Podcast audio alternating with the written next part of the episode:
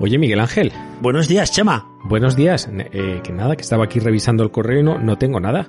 Oye, ¿a ti te han llamado para re- retransmitir las campanadas este año? Las campanadas podcasteras. Claro. No. ¿No? Seguro que prefieren a las del chicle o prefieren a Ibai o a Jordi Wild o uno de estos. Pues seguro, seguro, pero hombre, yo pensé que este año iban a contar con nosotros dos años casi ganando el Ondas. Sí, pero ni para el Belén. ¿Tú te acuerdas cuando eras pequeño que hacían en el cole la función de Navidad? Sí, que te ponían de árbol o de arbusto, ¿no? Exactamente, yo fui posadero. ¿Posadero? Sí. Yo fui un pastor más. Y tenía que decirle que no. Y entonces toda mi familia se reía de mí porque para mí era el papel del año y entonces ellos imitaban mi gesto de decir que no, porque no hablaba.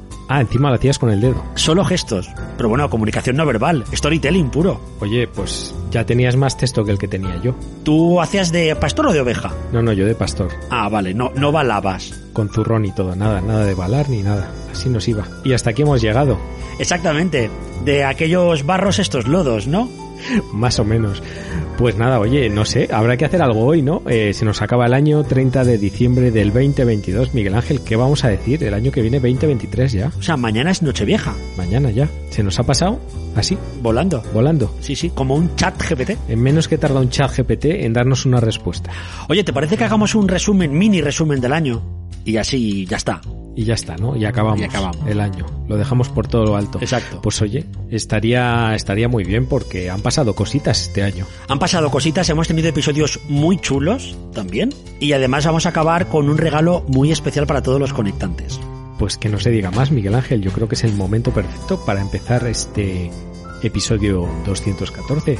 ¿Hacer los honores? Hago los honores. ¿Sabes cómo se llama este episodio? No. Casi Pi. Casi pi. Sí, 214. O sea que acabamos el año con, con el mismo humor. Con un chiste buenísimo. Pues nada, nada, arranca este casi pi. Pues sí, si estás aquí es porque te gustan los juegos de palabras, te gusta la innovación, la tecnología y la salud, o puede que sea porque no tienes nada mejor que hacer un 30 de diciembre de 2022, justo en el momento en el que empieza. Ahora mismo, el último episodio del año de este podcast. 214 de Conectando Puntos. Pi, pi.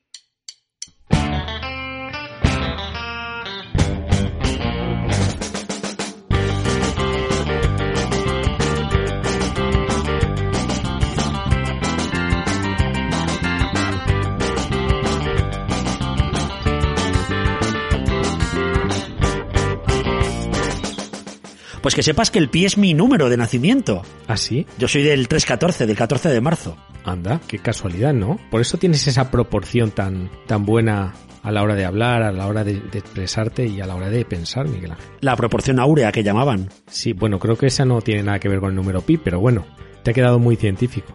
Podríamos decir que es la proporción Mañez. Sí, la proporción Mañez. Bueno, ¿qué, qué tenemos hoy, Chema? Pues tenemos, tenemos lo mejor de lo mejor, Miguel Ángel, porque vamos a dedicar este episodio a, bueno, pues a hacer un poquito, ya no tanto de balance, que sí, que también, pero bueno, pues a, a recopilar un poco qué ha pasado en este, en este año que se nos va y también qué ha pasado en el podcast, ¿no? Que yo creo que también es importante, pues hacer un poquito de resumen de cuáles han sido nuestros greatest. Greatest hits. Exacto. Y si acabas de llegar, que sepas que esto es Conectando Puntos, el podcast que une la innovación, la tecnología y la salud cada 15 días en tu kiosco de podcast favorito, sea Spotify, iVoox, Google Podcast, lo que quieras, y que estamos en Internet. Bueno, estamos en Internet, estamos en una web que se llama conectandopuntos.es y también en todas las redes sociales. Y vamos a empezar de la mano de nuestros socios y colaboradores, la revista Time, Sí, que nos han facilitado, ¿verdad? Un artículo, como vienen haciendo ya las últimas dos décadas, pero en este año yo creo que nos lo han dedicado, pues han destacado eh, ya no los 100 nuevos productos e ideas más impactantes, porque Miguel Ángel este año han dicho que ha sido un año tan innovador que han decidido destacar 200 mejores inventos del año. ¿Qué invento los aros de cebolla? y algunos será de innovación, tecnología, salud, etc. Pues algunos no, bastantes, bastantes de ellos. Eh, bueno, pues hay que decirles a los conectantes que para elaborar esta lista ellos lo que hacen es solicitar nominaciones a los editores, corresponsales de Time en todo el mundo, a nosotros ni nos han llamado, eh, y a través de un proceso de solicitud en línea, pues van mm, recogiendo cuáles son esos inventos o esas innovaciones que más impacto están causando. Y nosotros lo que vamos a hacer, Miguel Ángel, es resumir el resumen, ¿no? Exactamente. Bueno, realmente lo que vamos a hacer es comentar los inventos que Chema y yo propusimos cuando nos invitaron a participar. Eso, lo, lo que hubiéramos nominado nosotros, ¿no?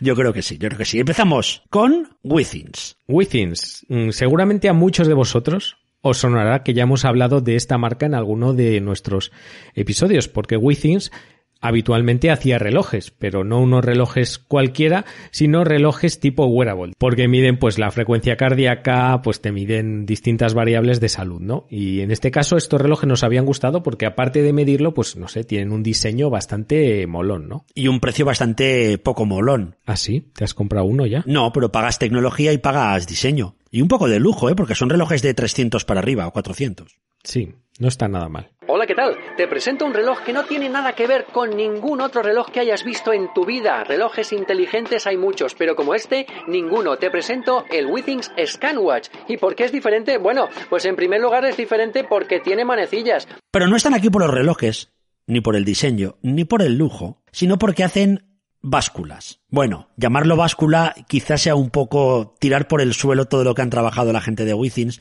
para hacer su Withings Body Scan, que pinta muy bien, ¿eh? Pues sí, porque Withings Body Scan va más allá del peso y bueno, pues mide otras cosas como la composición corporal, la frecuencia cardíaca, salud vascular y más cosas, pero lo que la diferencia en este caso de otras básculas inteligentes que ya pues hacen esos cálculos de masa muscular, de grasa, de composición de agua corporal, pues es que ellos han incorporado un mango retráctil que tienen unos sensores que permiten realizar mediciones específicas en distintos puntos, como pueden ser las piernas, los brazos y el torso. Y con ello, pues bueno, son capaces, según dicen, de evaluar la actividad nerviosa eh, asociada a distintas enfermedades. Estaba mirando porque me llama la atención lo del mango retráctil y seguramente más de un conectante dirá, ¿qué es un mango retráctil? Vale. El mango retráctil es que la báscula tiene como una especie como de palo cogido con un cable que tú lo tiras para arriba y te hace un escáner manual del cuerpo. Lo que viene siendo un mango retráctil. Exactamente, pero que es retráctil manual, no es retráctil... No, no tiene muelle para, para volver a su sitio, Miguel. Pues yo estoy viendo y ahí tiras, ¿eh? Tiras para arriba. Sí. Sí. Pues no lo sé. Oye, eh, podíamos eh, pedirles una muestra y hacemos un unboxing o algo y, vemos si ese mango es retráctil o no. Pero bueno, tiene buena pinta. La verdad es que yo creo que todo lo que implique mejorar todavía, todo lo que se pueda medir con algún dispositivo que tengamos en casa, está muy bien. Y además todos tenemos una báscula, algunos más avanzada, otros más clásica. Así que considero que es un buen avance y es un invento chulo. Pues sí, porque bueno, al final no deja de ir un poco más allá de la típica báscula eh, ya inteligente, porque ahora ya todo es inteligente, pero la típica báscula que te mide muchas cosas, ¿no? Esto va un poquito más allá y digamos que incorpora nueva tecnología que seguramente pues otras acabarán copiando. Oye, ¿esto no pasará como el efecto microondas, que te hace mil cosas y luego solo lo usas para pesarte? Pues puede ser, Miguel Ángel. Hombre, y para compartir en- con tus amigos tu peso, ¿no? Tú no lo haces. Eh, no. ¿Tú tienes báscula conectada a Instagram? No, yo tampoco, pero me imagino que la gente que compra una báscula de estas es para eso. Claro, le puedes crear un canal propio a la, a la báscula. Pues diciendo, hoy he engordado dos kilos. Bueno, no sé si es la mejor fórmula para hacer un control de peso. Dedicamos un episodio a todo el tema de cambio de comportamiento, por cierto, los tres tristes triggers. Los tres tristes triggers. Sabía que ese título te iba a gustar, Miguel Ángel.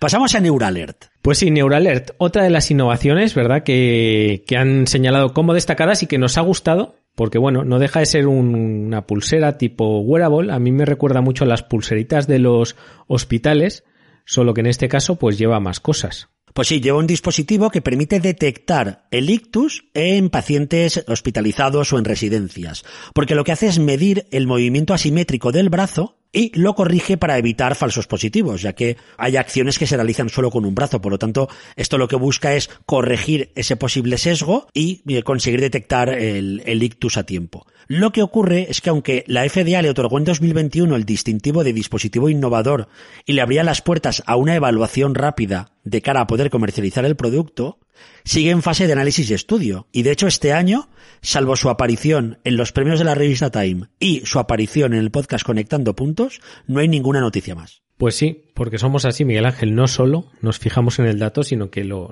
seguimos, lo perseguimos hasta saber si realmente estas innovaciones están en la calle. Y en este caso, como bien dices, pues parece que todavía eh, sigue en el horno. Esperemos que en el año 2023 pues podamos daros más cuenta de si realmente está ya implantado en algún sitio. O no. Tenemos un episodio pensado desde hace mucho tiempo que es revisar todas las innovaciones que hemos comentado en el podcast y ver a dónde han llegado. ¿Te imaginas? Yo creo que la mitad ni existen actualmente. Qué optimista eres, Miguel Ángel.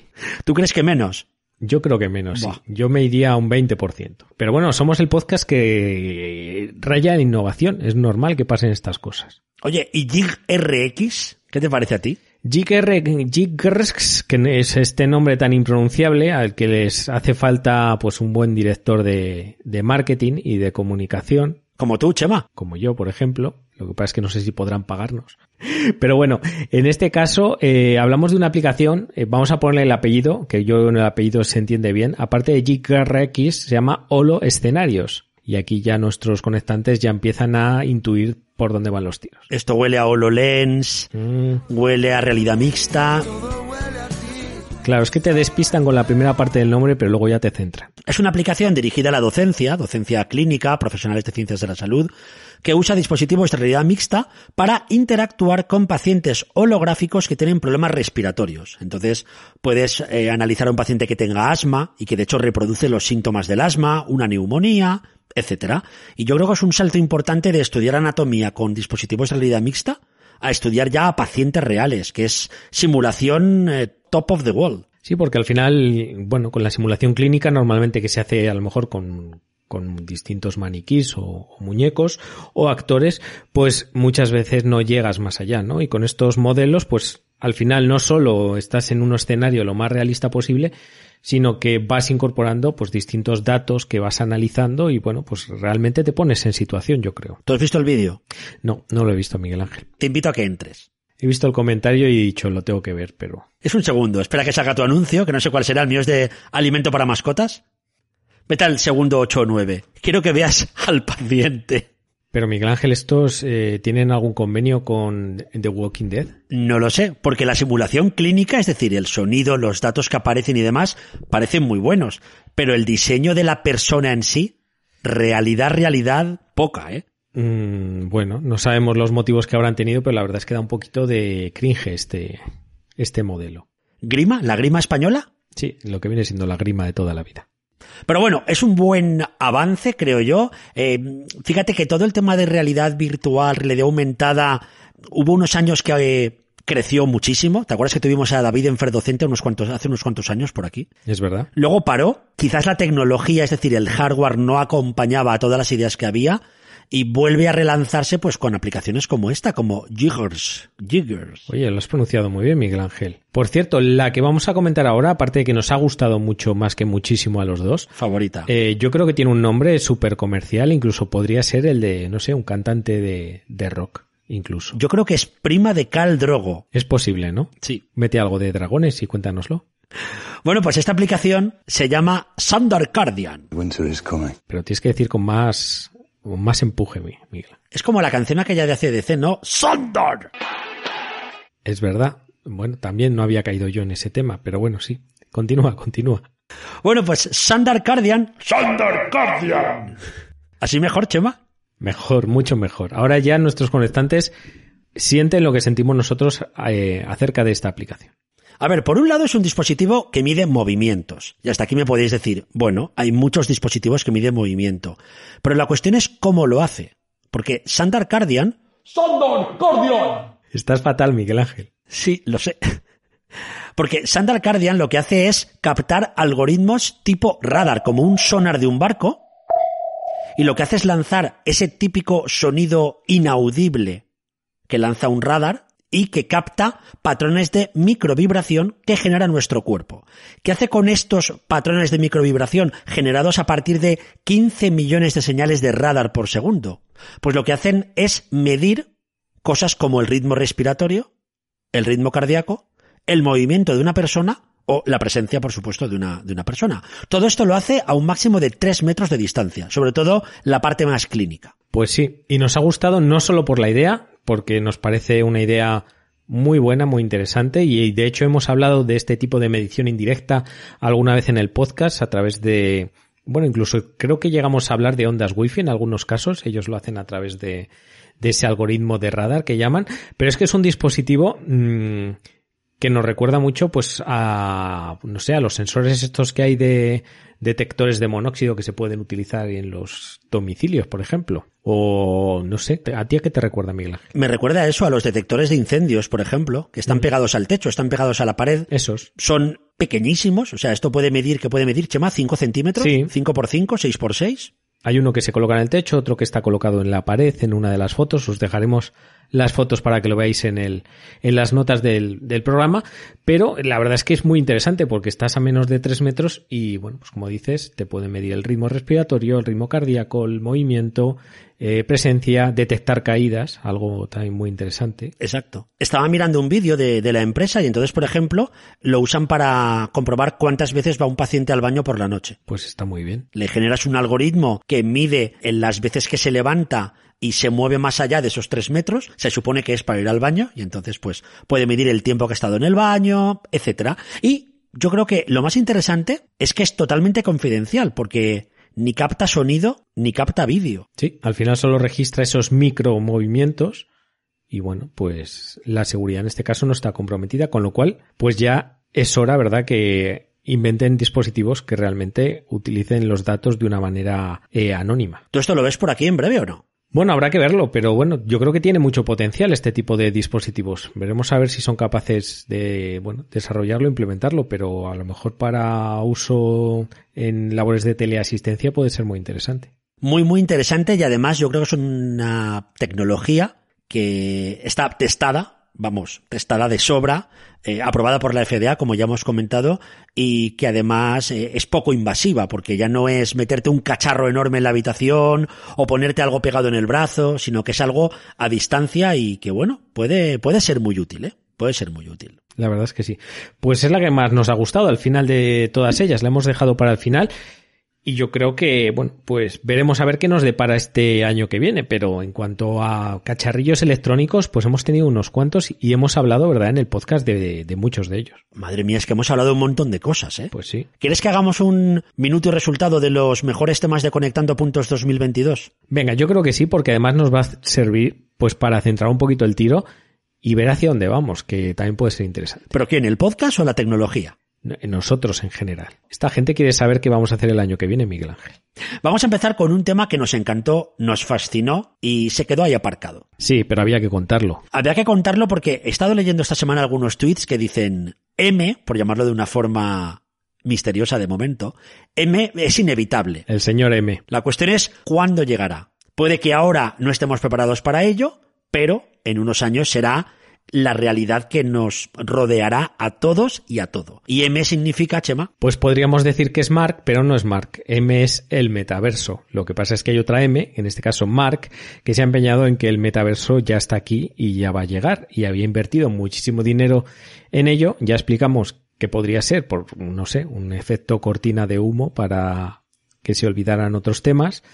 Pero mm, realmente, como dices, el metaverso no ha llegado, aunque realmente al final va a acabar invadiéndolo todo y puede que incluso no lo llamemos así, sino que simplemente sea pues la evolución lógica y natural de lo digital. Que sepas que me da igual si han sido 6 segundos o un nanosegundo en el metaverso, como esto sea verdad, aquí se acaba todo. Yo creo que lo que falta es hardware más barato, por un lado, las gafas que sean baratas y con buena calidad, los dispositivos con los que lo vas a reproducir sean potentes, que lleguemos al 7 o al 8G, y a partir de ahí podemos hablar de metaverso, podríamos llamarlo fluido. Bueno, y sobre todo que venga un dispositivo que nos haga olvidarnos en primer lugar del móvil y en segundo lugar de que lo llevamos. Porque fíjate la Google Glass. Producían un poquito de, no sé, dolor de vista, ¿no? Y si el metaverso fue uno de nuestros temas favoritos, el otro ha sido las inteligencias creativas. Si hablamos, ¿verdad?, en el 207, en el 213 de estas herramientas, a día de hoy seguimos trasteando y jugando con las nuevas versiones de, de las herramientas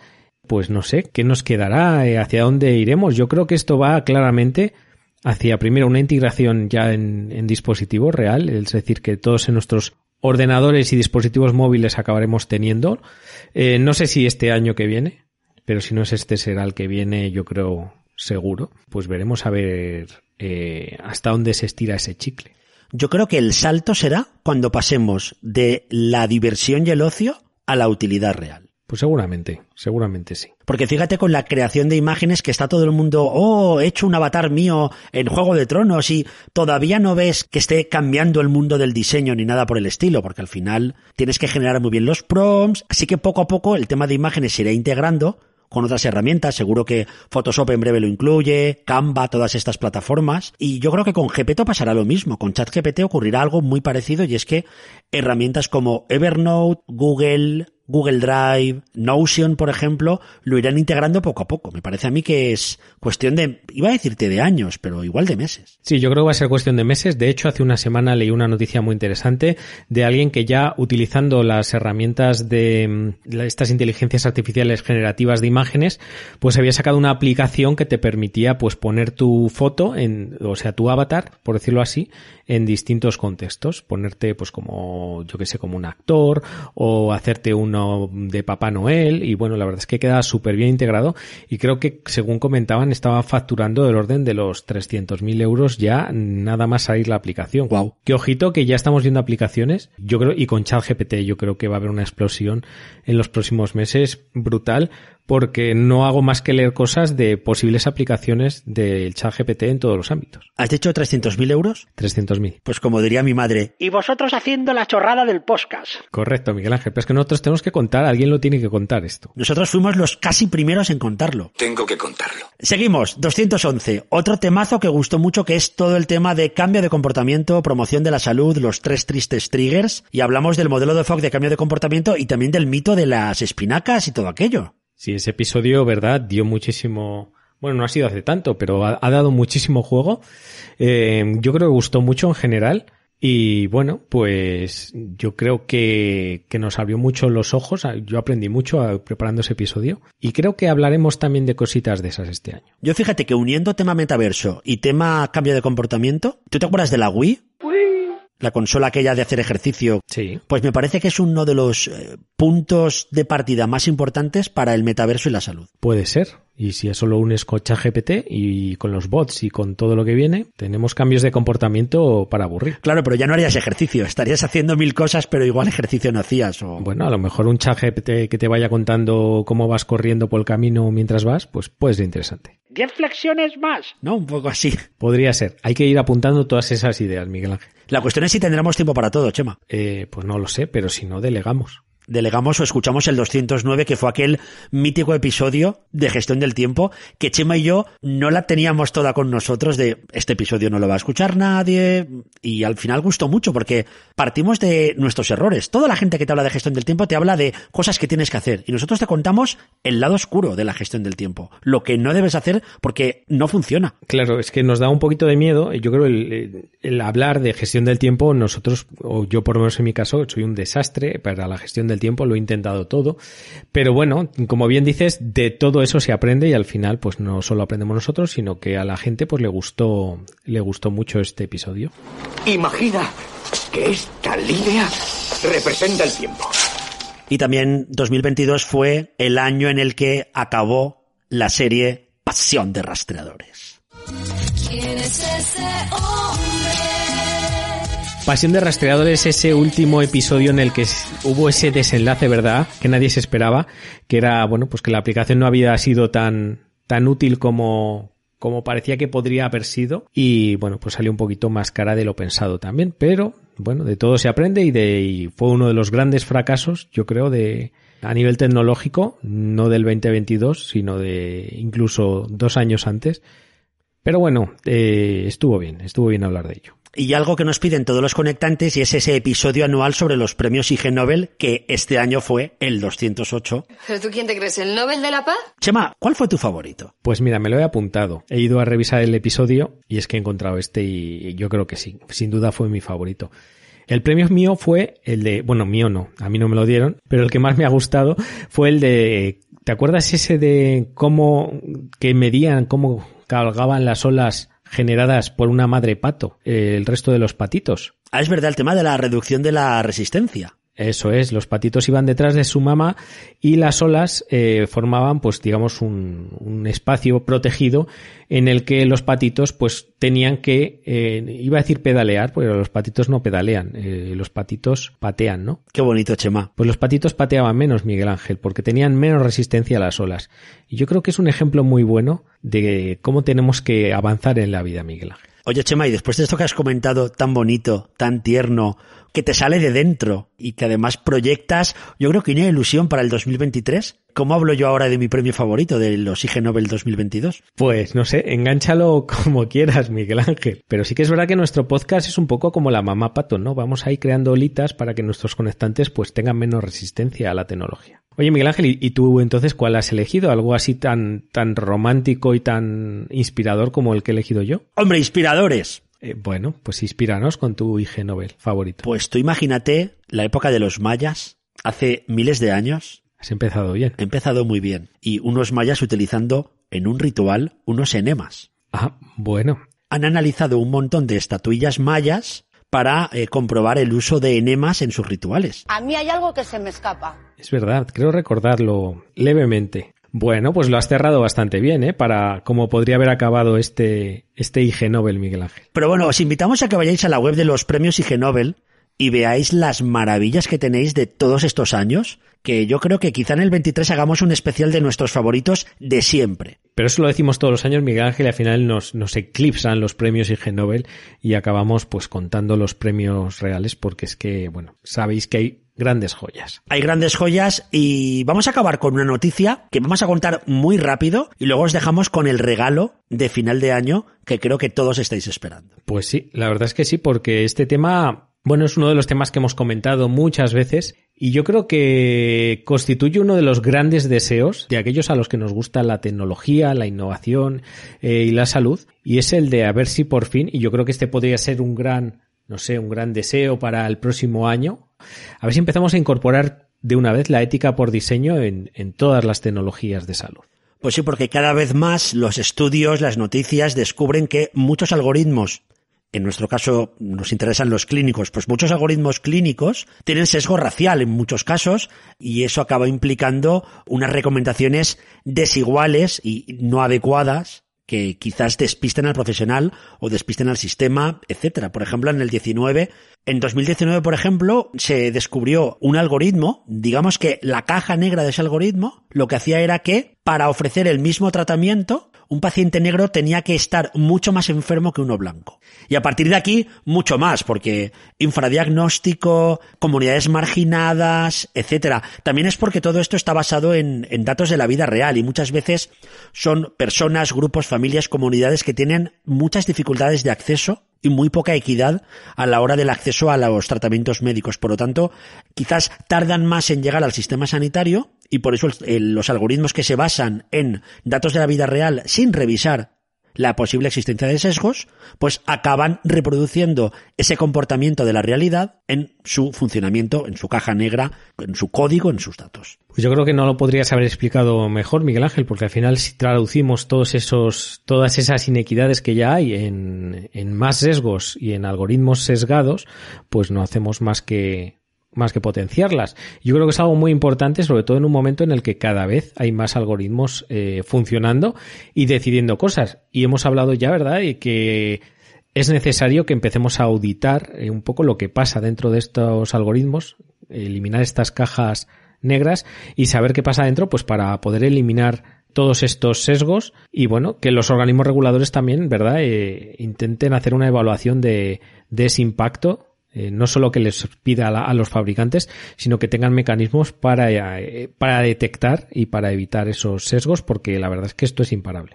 Pues sí, hemos dedicado yo creo que al menos un episodio de este año a hablar de sesgos. Incluso hablamos de eh, diseño de, de, inteligencia artificial basada en la ética, eh, algunos estándares de funcionamiento, pero es cierto que llega un momento en el que la propia normativa de elaboración y de autorización de este tipo de algoritmos o de dispositivos con algoritmos tienen que permitir que se pueda ver esa caja negra, ese funcionamiento del algoritmo para reducir al máximo o eliminar por favor, eliminar los sesgos. Pues sí, se van dando pasitos, ¿verdad? La FDA en noviembre publicó una guía eh, en la que, bueno, intenta enfatizar un poco qué hay que hacer para combatir los sesgos y para promover la equidad pues en el uso de herramientas de algoritmo e inteligencia artificial, pero bueno, nos queda mucho mucho todavía por recorrer, ¿verdad? Sí. Oye, ¿y quién sabe de ética aquí más que nadie? Pues de ética y de hackers eh, conozco yo a dos personas que saben mucho. Pues sí, que además llevaban unos cuantos episodios sin aparecer por aquí. Y eso que les teníamos en la recámara, ¿eh? eh llevamos un tiempo diciendo, tienen que salir, tienen que salir,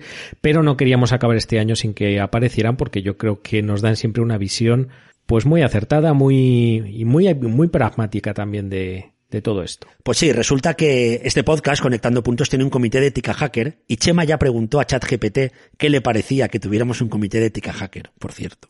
Bueno, al principio se resistió, ¿eh? Sí. Pero luego le, insistí yo y me dijo que, hombre, que si a nosotros nos funcionaba, que pa'lante. Pues sí, está compuesto por Pilar y por Dani, dos conectantes que están ahí desde el principio, que nos envían noticias, nos dan feedback, etcétera. Y aunque ellos son las cabezas pensantes, quien luego da la cara es Margot. Realmente Pilar y Dani están en la playa, tumbados. Me los estoy imaginando en este momento a ambos, eh, tomándose un margarita, Sí. mientras dejan el trabajo sucio a Margot, como hacemos nosotros con Lucía, nuestra inteligencia artificial. Y Margot hoy nos va a hablar precisamente de los sesgos y de la ética de los algoritmos de inteligencia artificial. Pues dentro, ¿cómo se dice? Dentro comité. Hola conectantes. De nuevo por aquí, ya echaba de menos a Pilar, Dani, Chema y Miguel Ángel. Las empresas que utilizan la tecnología para brindar servicios y productos de salud tienen como objetivo ayudar a las personas mediante el diseño de puertas de entrada digitales. Pero también existen las puertas traseras.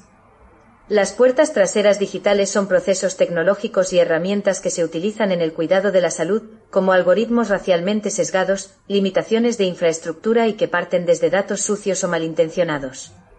Todo ello exacerba las inequidades en salud ya existentes. Preocupa que el concepto de puerta de entrada digital adopte un enfoque de consumismo de atención médica al diseñar experiencias para los pacientes. En lugar de ver el cuidado de la salud como un derecho, la puerta de entrada digital lo aborda más como una mercancía. El sesgo algorítmico en la inteligencia artificial conduce a las comunidades afroamericanas a través de una puerta trasera digital hacia la atención médica, porque las personas de estas comunidades tienden a tener menos acceso que las personas blancas al servicio de banda ancha, un ordenador en el hogar y dispositivos habilitados para Internet, lo que limita su acceso a la telesalud. Los desarrolladores de tecnologías de salud construyen y entrenan algoritmos utilizando conjuntos de datos para predecir y resolver problemas de atención médica. Si estos datos carecen de diversidad, están sesgados o son defectuosos, el algoritmo puede hacer predicciones que diagnostican mal a los pacientes o favorecen a los pacientes blancos para recibir atención médica adicional sobre los pacientes negros. La ética digital debe informar sobre las estrategias para el desarrollo y uso de tecnologías digitales desde el principio, cuando cambiar el curso de acción es más fácil y menos costoso en términos de recursos e impacto. En nuestra cotidianidad, la ética está intuitivamente incorporada en cada uno de nosotros, como individuos, desde el desarrollador del software que reflexiona sobre las consecuencias de lo que está desarrollando, hasta el usuario como actor final que elige. Como señala Butarelli, la ética está creada por los hombres y eso no las devalúa, de hecho, puede ser la mayor obra de arte de la humanidad. La ética deberá articularse de forma conjunta con el derecho a través de propuestas y soluciones, las cuales limitarán los usos poco éticos y contrarios a los derechos fundamentales de las personas, en concreto, irán dirigidas a perseguir la no discriminación y la privacidad, y a empoderar y dar garantías al individuo. Hasta luego, conectantes. Bueno, pues como siempre, ¿verdad? Eh, muy interesante. Oye, el concepto de puertas traseras digitales yo no lo conocía y me ha parecido alucinante. Es que con Margot aprendemos. Sí, sí. Le voy a preguntar ahora a ChatGPT a ver que me explique esto bien. Pues sí, este episodio ha ido poco a poco hacia abajo, abajo, abajo y luego acabamos en lo más alto, con, con los que valen, con los que saben, con Margot, con Dani, con Pilar. Hombre, es que este año Miguel Ángel había que acabarlo en el hype conectante por todo lo alto, porque lo que viene este año 2023, con todas las inteligencias artificiales eh, en marcha, ¿verdad? Cuando pensábamos que, que ya íbamos, habíamos tocado techo también este año, mm, pues hemos pasado las últimas semanas de, no sé, de, de hit en hit. De hit en hit y de hype en hype. Y de hype en hype, y no sé cómo titularemos este episodio. Pues no sé. ¿De hype en hype? ¿Despedida? O igual hay que hacer un poquito de... Me ha gustado eso, Miguel. ¿De hype en hype o despedida? ¿Cuál te ha gustado más? Despedida de Hype en Hype. Pero con J, por favor, para llamar más la atención. Hype. Efectivamente. Conectantes, que esto se acaba, que este es el 214, se acaba el episodio, se acaba el año.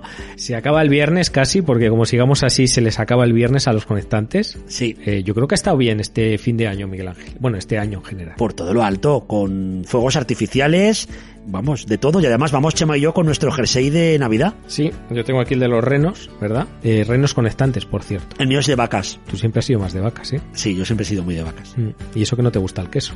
Pero mira, es por respeto. Pues me gusta mucho que respetes a los animales, Miguel Ángel.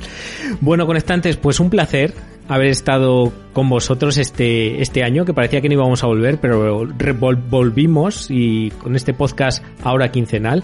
Yo creo que el año que viene vamos a seguir aquí dando un poquito de guerra, yo creo que sí, porque es que tenemos temas que si no, no hay nadie que los cuente, Miguel Ángel. No es que no haya nadie que los cuente, es que nadie los cuenta con nuestro estilo.